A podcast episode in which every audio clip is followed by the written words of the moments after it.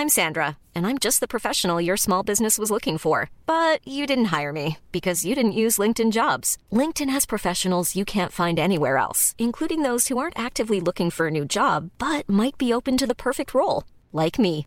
In a given month, over 70% of LinkedIn users don't visit other leading job sites. So if you're not looking on LinkedIn, you'll miss out on great candidates like Sandra. Start hiring professionals like a professional. Post your free job on linkedin.com/people today.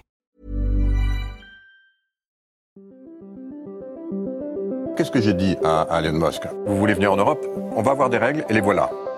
Il faut que nous ayons un cloud souverain. La tactique TikTok, opacité, addiction et ombre chinoise.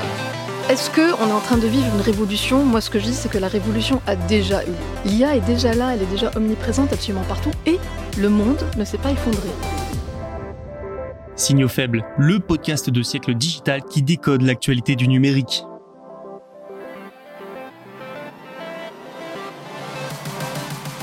Salut à toutes et à tous, nous sommes le vendredi 13 octobre 2023, dernier jour et dernière actualité avant le week-end. A commencer par les États-Unis sur le point de prendre de nouvelles sanctions contre la Chine sur les puces pour intelligence artificielle. Deuxième actualité, Netflix se lance dans le monde réel avec des magasins physiques. Allons en Chine ensuite où Didi renaît de ses cendres et prévoit même une entrée à la bourse de Hong Kong. Et dernière actualité de la semaine, Atlassian mise sur le télétravail et veut racheter Loom pour près d'un milliard de dollars. Allez, ne tardons pas plus longtemps et décodons ensemble ces quatre actualités du numérique. Se dirige-t-on vers de nouvelles sanctions américaines sur les puces à l'encontre de la Chine? Il semblerait que oui, selon Reuters. Plus précisément, Washington veut combler une lacune qui permet aux entreprises chinoises d'accéder encore et toujours aux puces américaines. Ce sont les semi-conducteurs pour intelligence artificielle qui sont particulièrement visés ici. Depuis un an maintenant, les États-Unis ont pris un paquet de sanctions contre la Chine. Le but Empêcher la Chine de se fournir en semi-conducteurs de pointe, des puces le plus souvent occidentales. Avec ça, les Américains veulent freiner les progrès chinois. Une question de rivalité économique bien sûr, mais la raison officielle évoquée la plus souvent, c'est la volonté de freiner les progrès militaires chinois. Et oui, n'oublions pas que les puces sont partout, y compris dans l'armement, et en 2023, avec la course mondiale à l'intelligence artificielle, l'empire du milieu accélère également dans ce secteur. Secteur qui nécessite énormément de puces avancées. Dans le but d'empêcher la Chine de se fournir en puces américaines pour IA, le paquet de sanctions va bientôt être alourdi.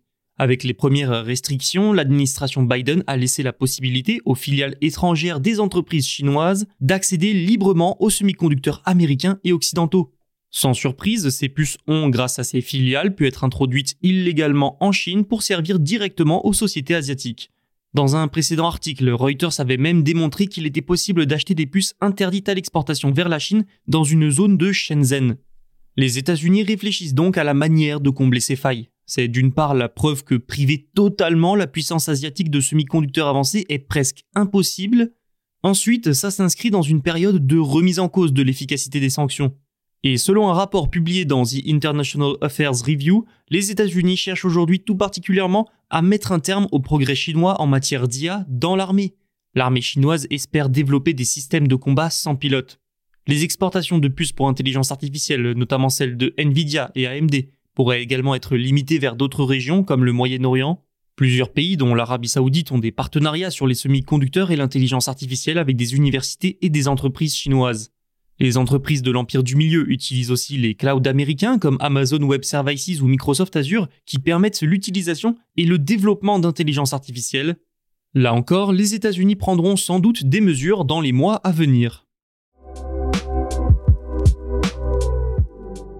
Netflix se lance dans le commerce physique, ou plutôt renoue en partie avec ses origines.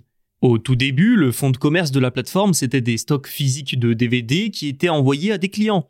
En 2023, selon Bloomberg, le géant du streaming a décidé d'ouvrir plusieurs points de vente physiques appelés des Netflix House. Ces magasins vendront des produits dérivés des séries et films à succès de Netflix, comme Stranger Things. Vous pourrez également y manger, dont des plats issus de vos séries préférées, et ça ira du fast-food au haut de gamme. Des expériences de streaming seront également proposées. Enfin, des activités et installations éphémères seront disponibles. Il devrait surtout s'agir de spectacles payants inspirés des séries phares de la plateforme. Les deux premières Netflix House devraient ouvrir aux États-Unis en 2025. On ne sait pas où exactement, mais en revanche, il est quasiment sûr que d'autres ouvriront par la suite. Ce n'est pas le premier retour dans le monde physique pour le géant du streaming. Dans le passé, il a ouvert un certain nombre d'expériences éphémères à travers le monde, mais là, nous parlons bien du premier site physique permanent de la société. C'est un grand changement. Parce que derrière, l'enjeu pour elle, c'est de diversifier ses sources de revenus. De plus, un point de vente physique pourrait permettre de mieux fidéliser les consommateurs, c'est enfin un moyen de mettre en avant sa plateforme et d'attirer encore plus d'abonnés. C'est peut-être là l'une des solutions pour certaines plateformes de streaming pour diversifier leurs revenus dans une période où leurs coûts augmentent fortement. Certains comme Disney peuvent déjà compter sur des parcs d'attractions, pour Amazon Prime Video en revanche un magasin semble avoir moins d'intérêt. Quoi qu'il en soit, ces Netflix House apparaîtront dans de grandes villes. Paris, Los Angeles ou bien Tokyo ont déjà accueilli des expériences physiques de Netflix éphémères. Didi va peut-être signer son grand retour. Didi Shuxing, le Uber chinois, prévoit en effet une introduction à la bourse de Hong Kong en 2024. L'entreprise aurait récemment informé ses employés qu'ils pouvaient lui revendre leurs actions, une mesure souvent vue comme un prélude à une cotation. Mais cette information, elle est surtout marquante parce que ce serait l'illustration de la fin d'une longue période de répression contre cette société par Pékin. Parce que oui, Didi, c'est vraiment le symbole de la répression du secteur technologique par le pouvoir chinois ces dernières années. En juillet 2021, Didi a décidé d'entrer à Wall Street. Ça n'a pas plu au gouvernement chinois et l'entreprise a été forcée de quitter la bourse américaine moins d'un an plus tard. Pour l'y obliger, l'administration du cyberespace de Chine a notamment lancé une enquête contre elle en l'accusant de collecter illégalement les données de ses utilisateurs. Sa valorisation de 80 milliards de dollars a alors drastiquement chuté. Ainsi s'ouvrait une période jusqu'au début 2023 où Pékin a réprimé son secteur technologique afin de le reprendre en main face à des géants qui se sont développés à vitesse grand V. Didi s'est même vu interdire l'enregistrement de nouveaux utilisateurs. Son application est ainsi restée indisponible de la mi-2021 à janvier 2023.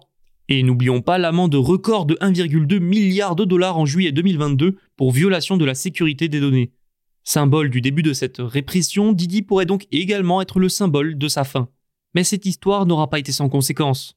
Sa part de marché est passée de 90% à 70%. Bon, ça reste confortable, hein. mais ses tentatives d'expansion à l'international par contre ont été ralenties. Revenons-en à l'entrée en bourse à Hong Kong. Ça lui permettrait tout simplement de retrouver une position centrale, de montrer que la répression est finie, que ça y est, c'est reparti. Enfin, pour le pouvoir chinois, donner le feu vert pour l'introduction en bourse permettrait de montrer que l'heure n'est plus à la répression, mais bien au soutien des entreprises du pays. Ce qui rassurerait des investisseurs refroidis par les actes de Pékin ces dernières années, surtout que l'économie du pays est en plein ralentissement. Soutenir ces entreprises et susciter investissement et investisseurs est donc primordial pour Pékin. Voilà pourquoi depuis quelques mois, même des entreprises de la tech bénéficient dorénavant du soutien du gouvernement. Il serait étonnant que Didi n'en bénéficie pas à son tour. Connaissez-vous Atlassian? C'est une grande entreprise d'édition de logiciels basée en Australie. Elle est notamment derrière la plateforme Trello. Eh bien, Atlassian va acquérir la start-up de messagerie vidéo Loom pour la modique somme de 975 millions de dollars. Loom, pour résumer, c'est un logiciel de communication vidéo pensé pour le travail et qui permet notamment d'enregistrer son écran. Pour euh, Atlassian, ce serait la plus grosse transaction de son histoire, mais c'est avant tout la preuve que l'entreprise mise toujours sur le télétravail et le distanciel. Loom est en effet euh, essentiellement utilisé par les entreprises pour des tâches qui se font à distance, et miser sur le distanciel, ça fait partie de la stratégie d'Atlassian pour relancer sa croissance. Cette dernière a ralenti l'année dernière, bien que les prévisions actuelles soient optimistes, et Loom compte pas moins de 200 000 clients à travers le monde. Aujourd'hui forte de 160 employés, la startup a dû licencier à cause de la situation économique instable de ces derniers mois, le tout après un boost connu pendant la pandémie. Intégrer le giron d'une grande entreprise va donc permettre à la startup de se stabiliser. La plupart des sociétés de ce secteur, comme Zoom, ont connu un ralentissement de leur activité avec la fin de la pandémie. Notons que pour Atlassian, c'est ici un vrai parti pris. En effet, la plupart des grandes entreprises demandent aux employés de revenir au bureau, mais Atlassian, elle, continue de miser sur le travail à distance. L'achat devrait être finalisé au cours du premier trimestre 2024. Loom restera un produit autonome au sein d'Atlassian tout en étant intégré à d'autres outils. C'est la fin de cet épisode, merci de l'avoir écouté, n'oubliez pas de vous abonner pour ne rien manquer. Vous pouvez aussi nous laisser notes et commentaires. Tous les podcasts de Siècle Digital sont disponibles sur siècledigital.fr et les plateformes de streaming. À lundi pour de nouveaux signaux faibles. Mom deserves the best, and there's no better place to shop for Mother's Day than Whole Foods Market. They're your destination for unbeatable savings, from premium gifts to show-stopping flowers and irresistible desserts. Start by saving 33% with Prime on all body care and candles. Then get a 15-stem bunch of tulips for just $9.99 each with Prime. Round out Mom's menu with festive rosé, irresistible berry chantilly cake, and more special treats. Come celebrate Mother's Day at Whole Foods Market.